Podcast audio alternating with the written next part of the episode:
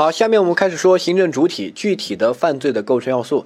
犯罪构成第一个首要的就是要有一个主体，这个主体呢，这个大家都知道，我正常的人可不可以犯罪？那肯定可以，那我就是个合格的主体。比如说我贾斯汀杀人了，就构成犯罪嘛，那自然人就是个合格的主体。好。但是有一些特殊的罪，这个没学过的不知道，我们把它叫做身份犯，就是你想成立那个罪，你还没有资格，你必须具有相应的身份，你才能成立那个罪。比如说，我们大家都知道啊，我收钱成不成立受贿罪啊？不成立，因为我不是国家工作人员，一定要国家工作人员收钱才成立受贿罪。我收钱，要么就无罪，就正常做生意啊，这些对不对啊？要不如果私企那些可能。构成其他，比如说非国家工作人员受贿罪，它有两个罪哈，这个是不一样的。比如说，呃，我们公司的钱，我拿了拿去花，构不构成这个啊贪污罪啊？啊，不构成，因为贪污罪一定要国家工作人员，并且贪污的是国家的钱公款，这个时候才构成贪污罪。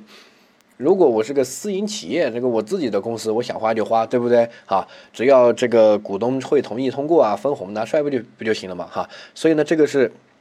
一些特殊的罪需要具有身份才构成，我们把这些罪叫做身份犯。好，这个就是自然人这个主体里面的考点。其他如果一般的那些罪，像什么故意杀人啊、强奸啊、抢劫啊，这个没什么特殊，一般的人都可以构成，对不对？好，那这个不用刻意的去学，它没有什么特殊的知识点。但这个身份犯是个重要的知识点。哈，首先第一个，我们对专业名词进行一个解释，有一个叫真正的身份犯，我们看到括号里面是它的核心，叫定罪身份。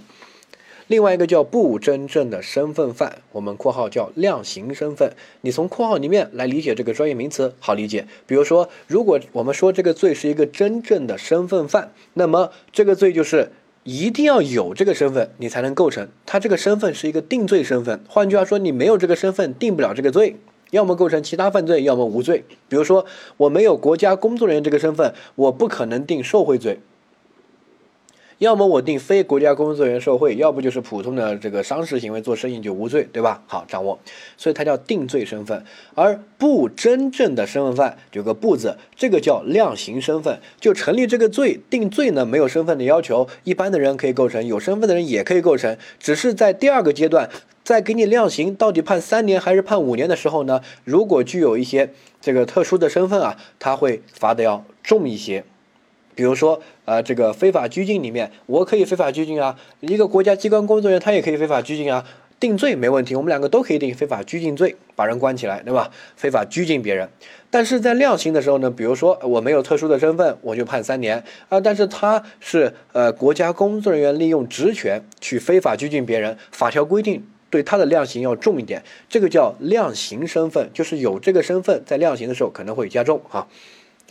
他们的区别就在于，一个是定罪，一个是量刑，搞懂？定罪是前提，定了罪才能量刑，对不对？好，所以呢，真正的身份犯指的是定罪身份，不真正的身份犯指的是量刑身份。好，下一个，真正的身份犯这边注意一个点，就是身份犯我们一般针对的是实行犯，其他的这个在共同犯罪里面会说哈，其他共犯不具备这个身份也可以成立这个罪。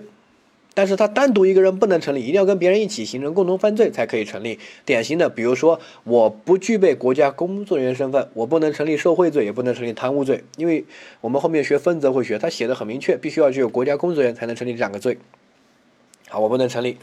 但是如果，哎，我我老婆或者我有个朋友，他是国家工作人员。他在贪污的时候呢，我帮助他，或者我教唆他贪污，我教唆他受贿，那么这个时候他肯定他具有国家工作人员这个身份嘛，对不对？他肯定可以成立贪污罪、受贿罪。我能不能跟他形成共同犯罪，也一起定贪污罪或者受贿罪呢？可以，这个我们后面共同犯罪的部分也会说哈，这个稍微注意一下。教唆犯、帮助犯这些不受身份的限制，只要实行犯有身份，教唆犯和帮助犯也可以跟着就是定身份相关的犯罪。好，掌握。呃，下一个，好，我们看一下这个汇总表。我们把分则这个考试涉及到的一些身份犯，我们都给大家汇总在这边。这个有人问是不是要背啊？你肯定背不下来。第二个也不用去背它，为什么？因为这些罪名你理解了，自然就。记得了，你没有理解，自然就记不得哈。所以呢，包括基础差的什么，你不要拿着东西就想到背哈。要你背的，我会明确的说。包括后面我们带班的时候也会总结推背图啊这些哈。那个就是有些强调是要背的，但是不要求背的，像尤其像刑法、民法这些科目，你大部分理解了之后就不用去背。比如说啊，这个这一系列犯罪，比如说哎，你看非法出借这个出租枪支罪，就是他自己能合法的持枪，但是他出租出借枪支是非法的，就是违反规定。那这种情况肯定是要特殊人才可能持枪啊，我能持枪吗？你能持枪吗？不行，必须要有依法配备公务用枪的人员才可以构成。如果其他人，比如说我悄悄买了把枪，然后我借给你，这个不叫非法出借枪支罪，就是其他的更严重的枪支的犯罪哈。这个就惩罚那些依法配备公务用枪的人员，他不好好的自己保管好枪，非法的借给别人、租给别人这种啊，这个不用去背它。我说了，后面我们讲每个罪名的时候，你把它理解了，自然就会了哈。要你背的我会说的。然后这一块呢，我没必要每个都给你讲，因为我后面。讲分则罪名的时候呢，会一个一个细讲，但是我们讲义总结呢，需要总结好，和方便你后期复习啊啊。然后基础差的呢，跟我勾几个比较重要的，你要多读一下啊，加深一下印象。首先呢，我们看到这个表里面的，呃，保险诈骗罪，保险诈骗罪，它是特殊主体，一般的人不能构成。一我怎么去骗保险？如果没有买保险的话，对不对？所以要有特殊的主体资格，比如说投保人、被保险人、受益人，他们才可能去呃进行保险诈骗，因为只有他们可以领取保险金，我其他人领不到啊，对吧？好，这是第一个。第二个就是这个刑讯逼供和暴力取证，一般的人打人，那怎么能叫这个刑讯逼供呢？一定要司法工作人员他去逼供啊，获取供述，对吧？好，这个掌握一下。呃，还有一个。我们看到这个呃职务侵占罪，它要求是私企的人不能是国家工作人员，如果是国家工作人员的话，它叫贪污，就是有两个罪不同的领域，贪污罪罚的重，职务侵占罚的轻。比如说我们单位的会计，然后这个拿把我们的单单位的钱拿走了，首先我们单位的钱不能叫公款，只能叫资金，好，第二个。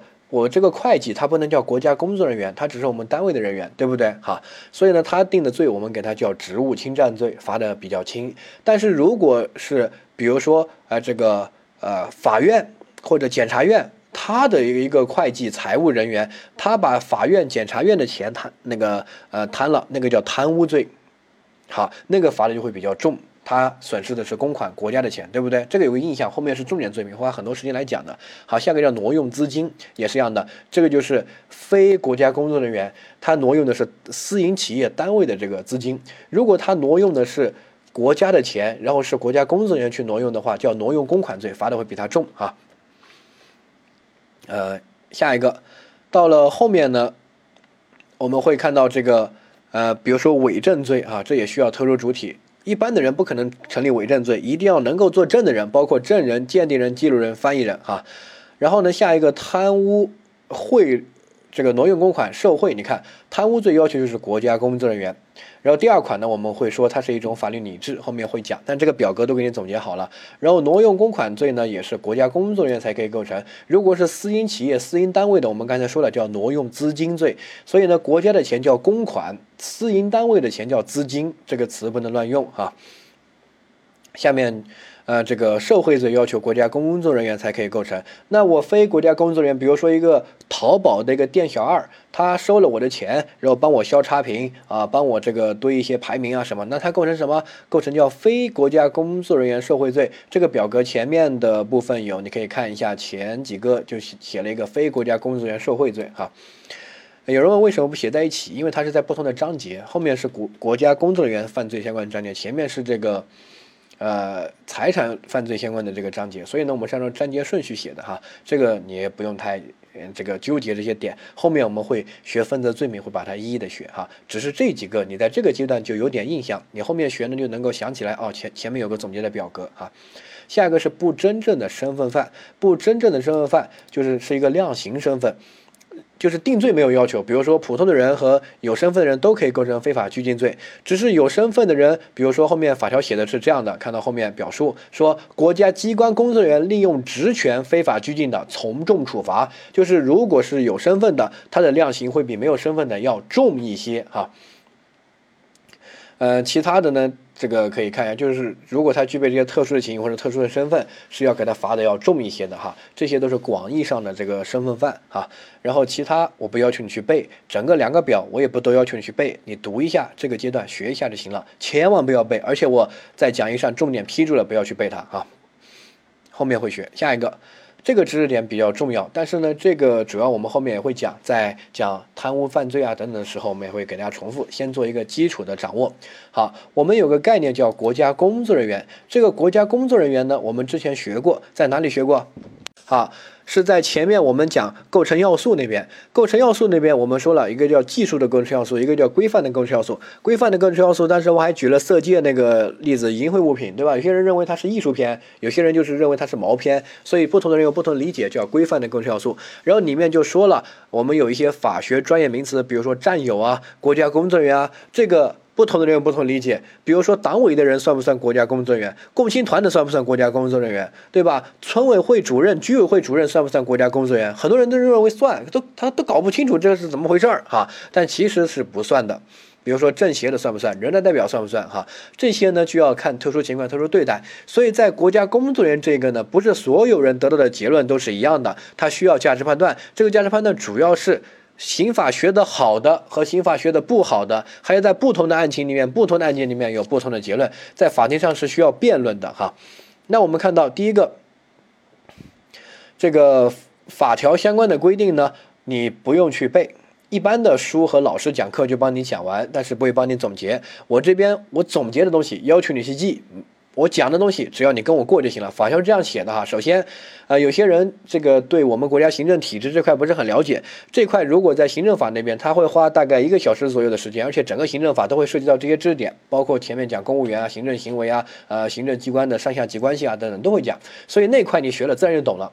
这是一个常识性的东西，就是你在中国生活，如果你都不知道这些。你都无法跟一些这个年纪大的人交流，比如说年纪大的人，或者我们听讲座，他们一般会说：“哎呀，我们体制内的人啊，呃，就是出不来啊，很后悔啊，怎么早早的去到了体制内啊？”就觉得他特别嘚瑟，对吧？那什么叫体制内？哎，我就问大家，公务员和事业单位还有国企，他们有什么区分？好。这些如果你不知道的话，这一块你可能有点听不懂。但是我不想花大时间来给你讲，因为行政法会花很多时间来讲。我们这块我只给你讲一个大概的东西哈。首先呢，我们这个国家工作人员是广义的，广义的就包括我们平时说的体制内的这些人，还要加其他。这个其他后面再说。首先，体制内，体制内我们国家总共有三种编制。你考的这个单位，如果你去体制内这些单位，你的父母啊就觉得，哎，你有个铁饭碗啊，这个比较好。然后最硬的待遇最好的是公务员。公务员呢，一般叫国家机关中从事公务的人员，就是第一项规定。我们一般就要通过公务员考试。好，而其他呢，我们一般叫国企和事业单位。好，国企呢，典型的比如中石油、中石化、中国移动、中国联通这些。事业单位呢，一般是指科教文卫啊，科学什么社科院啊这些哈，还有这个教育，比如说公立的学校啊，公立的大学、高校，什么清华北大这些哈，还有公立的医院，这些也都是事业单位哈。然后呢，人民团体中从事公务的人员，你看他第一项也有个后缀，从事公务的人员；第二项也有个后缀，从事的公务的人员哈。第三个呢，就是他是在国家机关或者国企事业单位。但是被这些单位委派到一个非国有的公司企业，就是私营企业，但是他在里面却从事公务。好，现在经常有这样一些，所以我们觉得有点倒退经济，就是因为这个干预越来越深。像有一些做得好的企业，强制要设立什么党委，然后国家要派人来要设立党支部啊等等的啊，就这么一个东西，就是有点类似。但是那个党呢，它并不是一个国家工作人员，它是党党不是国家机关工作人员啊。包括共青团的人也不是国家机关工作人员，包括管共青团的，但是你不可否认他在中国权力很大，但是他又不是国家工作人员，之前就没法管，只能靠党内部的一个部门叫这个纪检部门啊，对吧？这些后面就觉得比较混乱，呃，检察院管这些国家工作人员，然后呢，党内如果他我只我不是国家国家工作人员，我只是一个什么书记啊什么的，那他又不归这个检察院管，他又只能是什么呃。呃，之前叫中纪委管就很混乱，后面就专门把他们都提出来，有一个机关来管，这个机关地位还很高，我们一般把它叫做这个锦衣卫啊，我制度什么叫监察委啊？监察委后面会学，这是这几年的热点，他直接写写到宪法里面，然后给他很高的地位，基本跟司法机关是平级的，好，这么一个地位。下一个，我们回到这边，回到这边就是哎，国家机关委派到一个私企，他从事了公务，就比如说我们刚才说的哈，那他在从事公务的过程中，现在请问他的他真真正正的公司和单位，他所属于哪个单位啊？国家机关委派到一个私营企业，那肯定是国家机关的人嘛，对不对？所以他本身就是国家机关的人啊，他的职务这个包括这个档案啊等等都是挂到国家机关的，只是他派到某个私企从事了一点公务啊，比如说。有一些私企进行一些科研的项目，然后呢，由这个比如说啊，社科院啊，或者什么高校的什么院长啊，什么啊派过来跟他一起从从事这个项目的研发，对不对？好，这些就有点类似于这种情况哈。但是他的这个身份还有他的这个档案这些啊，包括社保这些，都是挂到原来的国家机关或者事业单位的，不是挂到这个私企的，只是来一起做项目哈，叫从事公务的人员，这些。我不管他在哪个单位，他有个后缀叫从事公务，你发现没有？还有第四项依其他依照法律规定从事公务的人员，所以它核心在于从事公务，不是他在哪个单位。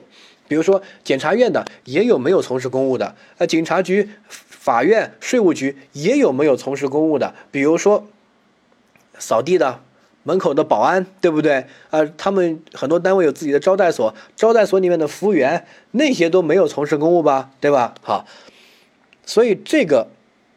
他肯定不是国家工作人员，好，这是第一点。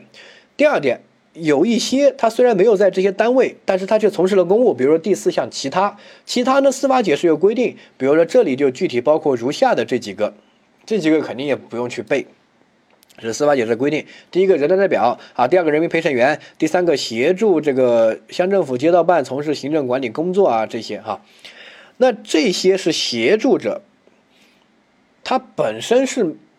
不是体制内的人，只是他从事了公务，在某个特定的时候或者做某个特定的事儿的时候，他从事了公务，那这个时候他就是一个国家工作人员。所以你不要光看他在哪个单位，你关键是看他有没有从事公务。好，最后这个情况比较特殊，我举个例子辅助大家理解。比如说人民陪审员，大家注意一下，人民陪审员不是一个全职的，人民陪审员是从社会上这个人员里面选的。就可能我一个月就审那么一个案件或者几个案件两三个，一个月就来法院可能两三天，每天就来听完这个案件庭审嘛，就就撑死了两个小时吧左右啊。就这个陪审员，平时呢，比如说我都在绝小上班，就这种情况。那这种情况呢，如果我在绝小上班，这个私营企业，你说我是不是国家工作人员？我倒想啊，我不是体制内的人啊，对不对？好，我不是。所以，我能不能成立相关我们之前说那个什么贪污罪啊、受贿罪那些？不能。但是，哎，今天下午我做人民陪审员，我审理这个某一个案件，这个时候呢，我是陪审员，那么我可以参与庭审，并且我有表决的这个权利。呃，我可以说他构成犯罪或者不构成犯罪，有点类似于法官。他的权利在这个这个案件的审判过程中啊，那这个时候如果我在这个案件里面收钱了，他给我个红包，让我在这个表决意见的时候，我主张无罪。那这个时候，请问我有没有从事公务？我有没有行使公权力？有吧？那这个时候我就可以构成受贿罪了，听懂没有？好，所以这些人包括人大代表，人大代表他是兼职的，常委是全职的。人大代表是兼职的，像大家看那个新闻报道，什么全国人大代表，什么姚明啊，那些都去做人大代表了，他不可能全职做不打篮球了呀，对不对？还包括什么俞敏洪啊，好像马云，什么呃这个雷军、任正非，好像可能那些人好像都是，具体我也不知道哈，反正有一些这样的人，大家应该有个印象，他们是人大代表开会的时候他是人大代表，不开会的时候他该干嘛干嘛，他有自己的事业的，对不对？所以。他们平时在自己公司里面，你不可能说他是国家工作人员吧，对吧？好，但是他做人大代表的时候，他行使人大代表的权利，这个时候如果他这个贪污了呀或者什么，那也是有可能的，对不对？因为他行使了公权力。好，所以呢，这些人比较特殊，要看他有没有行使公权力。好，理解这块不用去背。我们看到下面的总结，这个总结呢，你主要是理解。好，第一个。做题，我们到底怎么判断他是不是国家工作人员？首先，我们说他考察的方式，好，他会直接让你选，比如说给你一个案例，A 构成受贿罪，B 构成非国家工作人员受贿罪，就在你在 A、B 里面选。那这个时候呢，它关键的核心，他们两个罪的核心区别就在于他是不是国家工作人员，有没有运用公权力。如果是，那就构成受贿罪，罚的比较重；如果不是，它构成的是非国家工作人员受贿罪，这是一个单独的罪名，它罚的会比那个轻很多啊。那他到底是不是呢？我们要看他是不是国家工作人员，对不对？好，那怎么判断呢？第一个，如果是送分题，基本现在不会考了，那傻子都会的。比如说，他说这个人是个警察局局长，他说是个税务局局长，他说是个法院的院长。然后呢，他在帮别人乱判决，帮别人减税啊等等，那么明显的国家工作人员，百分之百都做得对，没做对的一定是蒙的，就是没学过的小白，对吧？你只要学过，有个印象，都做得对，甚至凭一个常识都知道，他肯定是国家工作人员。好，这是第一个，这种呢我就不总结在这里了，你也没必要去记它。但是他考试现在不会这样考，他会增加难度。他怎么增加难度呢？你听好，第一个，我们。关键判断这个人是不是国家工作人员，如果有难度的话，那他这个单位和他的职务他就不会明确的给你描述出来，就是他是干嘛的不知道，是哪个单位不知道。好，他是通过他干了一个事儿，然后让你来判断。那我们第一个就看这个事儿叫不叫从事公务。如果他是从事公务，那么他肯定是国家工作人员，不管他在哪个单位。比如说，我们刚才说了，我平时我在阿里巴巴上班，但是我偶尔去做一下人民陪审员。我在做人民陪审员的时候呢，收钱，然后给别人乱判，那这个时候是不是国家工作人员？能不能构成受贿罪？那就可以了，对不对？好，所以无论在哪个单位都可以是国家工作人员，他在阿里巴巴还是在新东方都无所谓了，对吧？所以呢，那些都是不需要去考虑他的。关键我们的核心判断他是不是从事公务。好，那你怎么理解这个从事公务呢？这个很多人会有一个误区，这个误区是什么呢？他生活的用语跟法条还有我们考试的用语混淆了。他理解这个从事公务，就有点类似于我们去坐飞机公务舱。那个叫公务，比如说我们绝小公司派一个人去做班主任，那个叫公务；我们派一个人去外地考察，那个叫公务出差，对不对？坐公务舱都是错的，那个不能叫公务，那个是生活用语。刑法的从事公务，它指的是公权力或者管理公共财产，这个是它的核心。听到没有？就公权力，好，或者管国家的钱。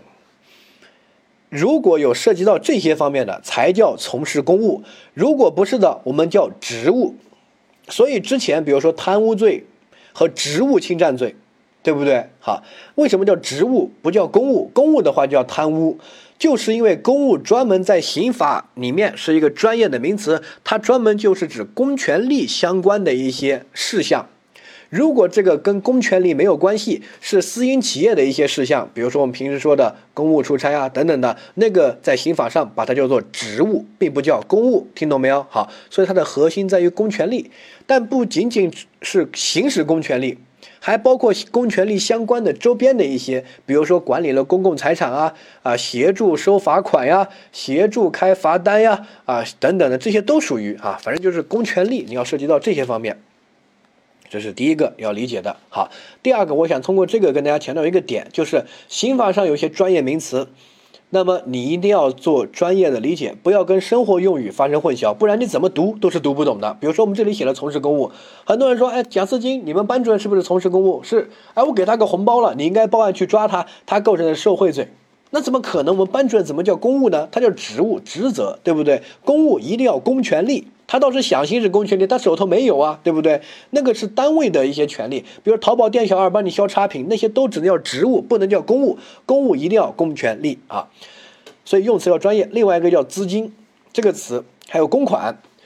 我们刑法上说的公款，比如说挪用公款罪，他这个公款必须指的是国家的钱才叫公款。如果是私营单位的钱，我们刑法上把它叫做资金，那个完全不一样。好，我挪用淘宝的钱或者这个绝小公的钱，然后呢叫挪用资金罪，罚的比较轻。如果我挪用的是国家的钱，比如说挪用法院的钱、检察院的钱、教育部的钱，这些叫挪用公款罪，罚的比较重。所以公款和资金不一样，但是我们生活都把它混淆了。比如说我们生活平时。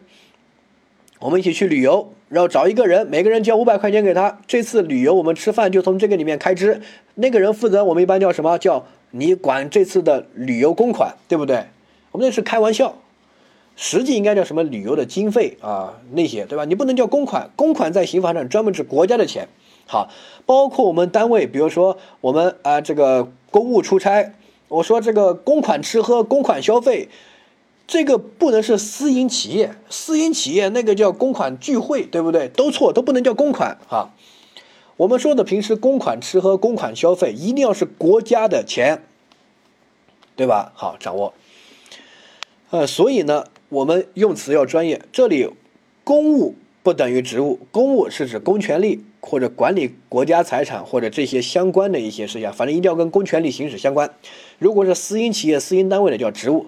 第二个就是公款和资金，对吧？公款一定是国家的钱、国库的钱。而资金就是私营单位的钱啊，这个是不一样的理解。下一个，如果他在从事公务，那么无论他在哪个单位，那么他一定是国家工作人员。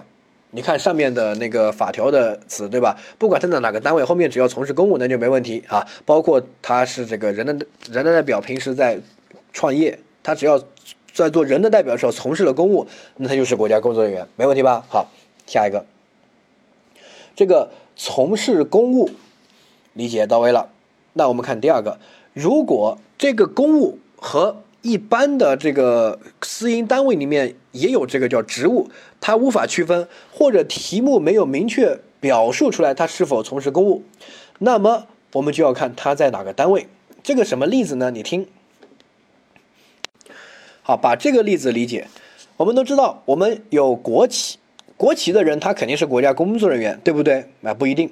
有些国企的扫地的不是吧？这个食堂大妈不是吧？对不对？哈，那一定要是跟国家的财产相关的，比如说国企的领导啊等等的，包括在高校里面，现在高校的一定要，比如说负责到一定的什么院长啊、副院长啊这些，那才是有这个编制的，不然都没有编制，就是普通的合同工去教教书的，就是跟外面老师没什么区别啊。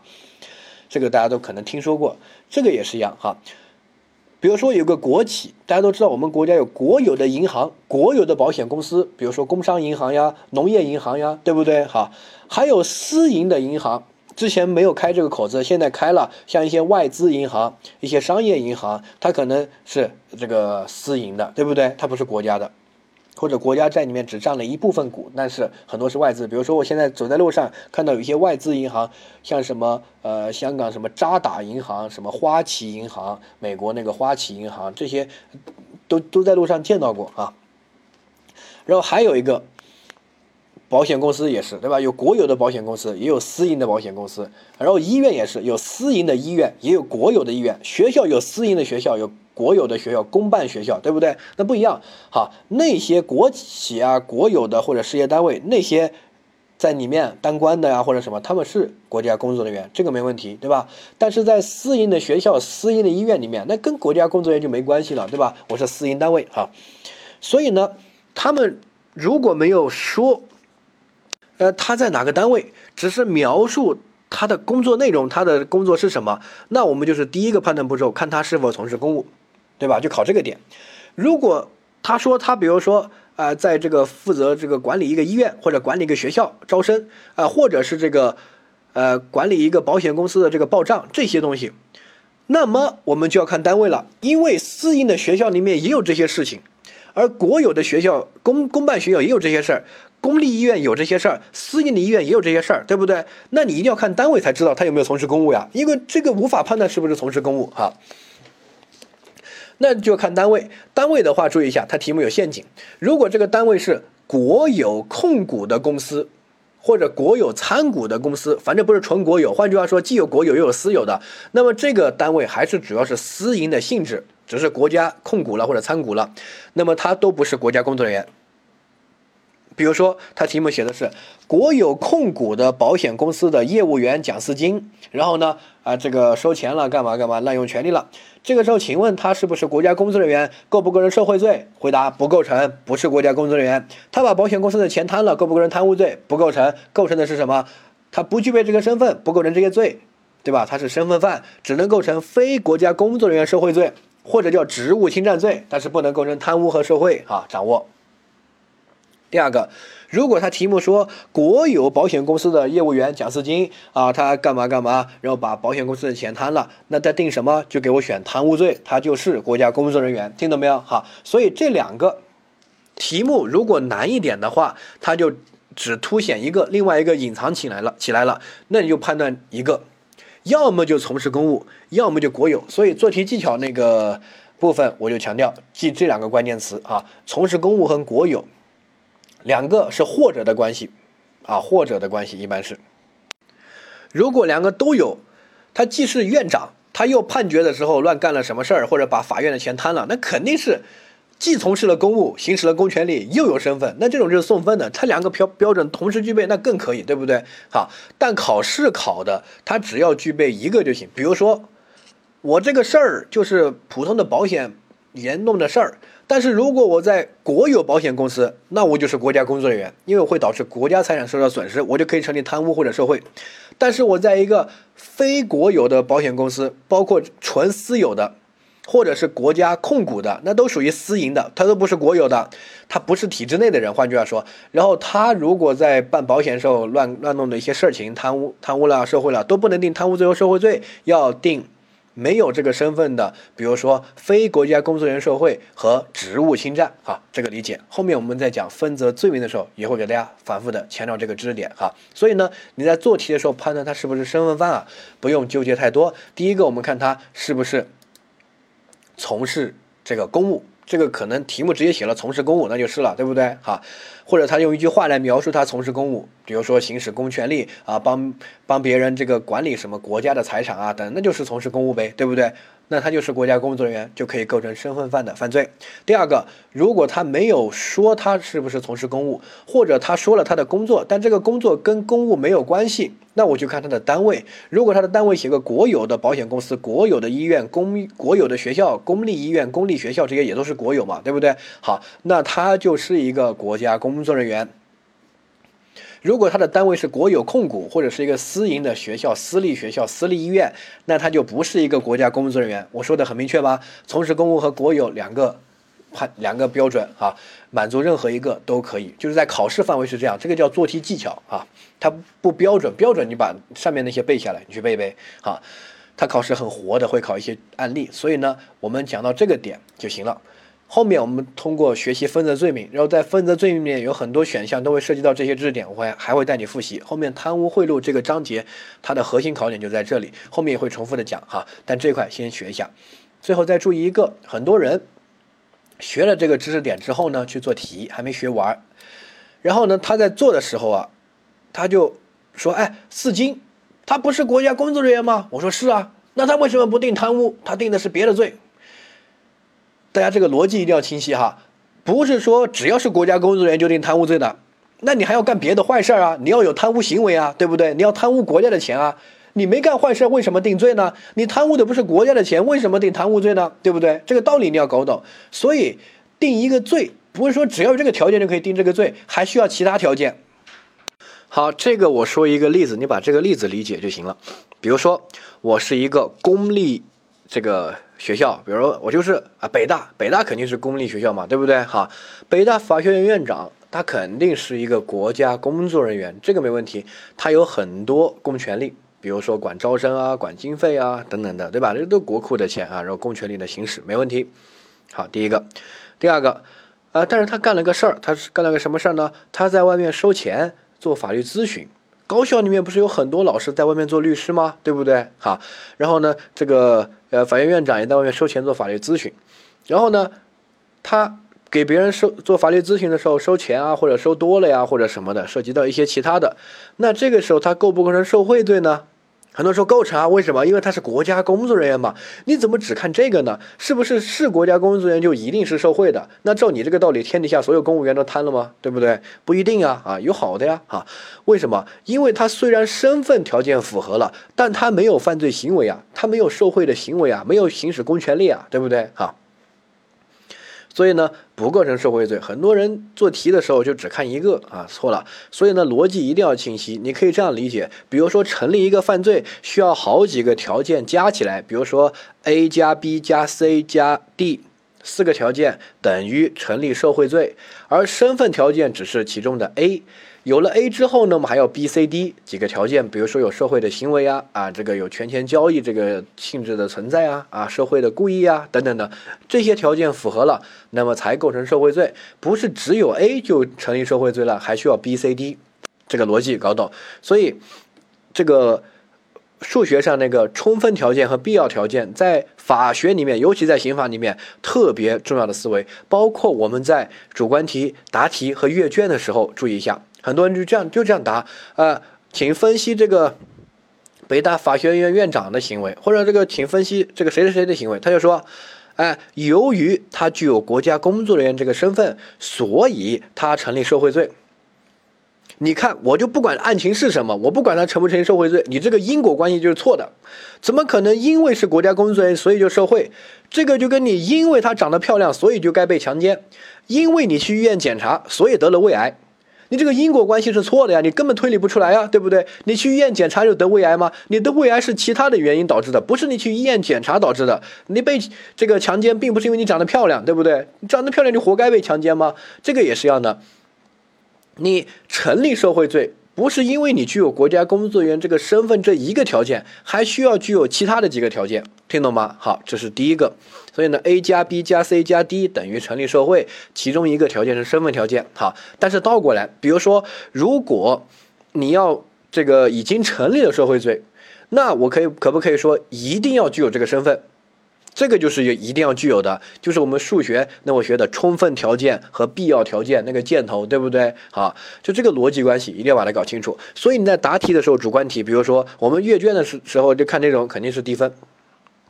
即使你结论对了，就成立受贿了，过程分也没有，因为你只答了一个要件，过程有四个要件。哈，正常应该怎么答？你把这个要件答全。你说他具有国家工作人员身份，然后呢有什么什么受贿的行为，然后又为了。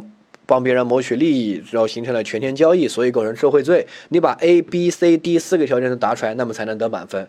好，这个注意一下。所以呢，在学习和平时在备考的时候，还有在答题的时候，一定要注意逻辑清晰，逻辑很重要。逻辑这块注意，就是。成立受贿罪一定要具有这个身份，没有身份的不能成立受贿罪。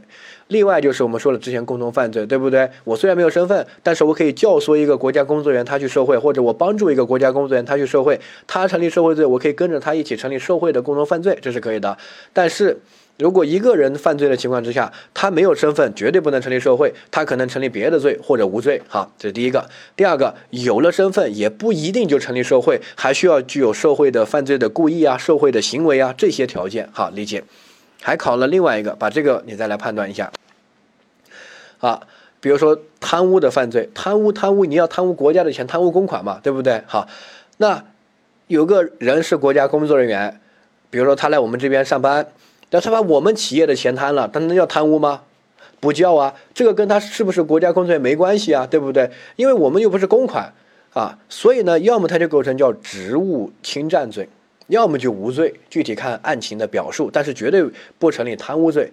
你不要答，因为他是国家工作人员，所以是贪污，不可能啊！国家他贪污的又不是公款，贪污的对象还有个条件就是公款，所以你可以这样理解，比如贪污，他也需要 A 加 B 加 C 加 D。其中一个条件要具有国家工作人员身份，这个他具备了；另外一个条件，比如说对象要是公款，这个他不具备。那么只要有一个不具备，比如 A 加 B 加 C 加 D，B 不符合，他绝对不成立贪污。这个逻辑关系懂吧？等式对不对？好，然后呢，成立贪污一定要 A、B、C、D 同时具备，缺一不可，没问题吧？哈。再比如说啊，考了这么一个题，说这个是个真题的选项哈，说他是一个公立医院的这个院长。或者什么这个主任某个科室的这个负责人啊，公立医院，那公立医院不就是国有单位吗？事业单位国有的，那他是不是国家工作人员？是，好，然后这个医生呢，在给别人看病的时候啊啊，收了个这个收了医药代表的钱，给别人开高价的药品，这个大家可能都经历过，对不对？我看病咳嗽，你给我开两两千块的药啊，就开这种。然后就问他成不成？他收了医药代表的钱回扣，他成不成立受贿罪呢？很多人说成立，为什么？因为他具有国家公诉员这个身份，然后呢，所以成立受贿。你看逻辑又错了，是不是一定只要是国家公诉员这个身份就一定成立受贿罪啊？不一定啊，他要有受贿，那要有这个。权钱交易啊，要用公权力形成权钱交易啊，对不对？因为受贿罪我们还没学，很多人后面会学，他要形成这个权钱交易。现在请问他的公权力是什么？他是医院的院长，比如说他管人事啊，啊管这个行使公权力的部分。但是他有另外一个角色，他就是个医生。那他在做医生的时候，他做这个事情，那一般是不认为他成立这个呃受贿罪的。因为这个医生就又没有行使到公权力，没有形成钱权交易。那个医药代表给他钱，不是因为他是院长，就是因为他是医生。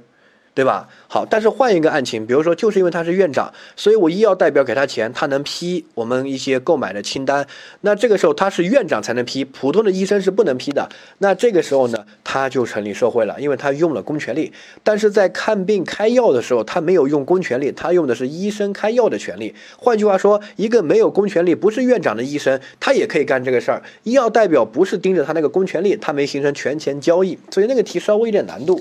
很多人就说：“难道这个不是国家工作人员吗？他就是啊，他是国有医院的院长，那肯定百分之百是。只是他不符合受贿罪另外一个条件，要权钱交易啊，理解。所以呢，整个这一块总则我们只学了一个点，到了分则罪名的时候，它有好多个点加起来才能构成这个罪。到时候大家在判断的时候，不要只看一个，要看全面，要形成完整的逻辑思维。”这个再理清楚充分条件和必要条件这个思维，后面我们会给大家讲授哈。这块呢，我们后面主要是在分则贪污贿赂这个章节会重点讲这个身份问题。现在先做一个铺垫，这个是自然人的主体部分的考点，就是身份，其他没什么特殊的考点。责任年、责任能力和责任年龄，这个后面我们会有专门的在阻却事由那边哈，这个自己大概再去复习一下这个。身份就记住从事公务和国有。后面我们做题和讲题的时候呢，多做一下就行了。这块其实不难，但是一定要牢牢的记住这个逻辑关系。他考的时候不会只考这个点，然后就得出来，他一定要让你判断一下其他的，然后设一些陷阱。很多人看到国有医院就给我选构成啊这个贪污构成受贿，你还要看一下其他条件符不符合。比如说贪污的对象一定要是公款，如果他贪私营企业的钱就不符合。受贿呢一定要权钱交易，如果他没有行使手上的权利，他行使的是普通的，那么他就不。不构成受贿啊，这个理解。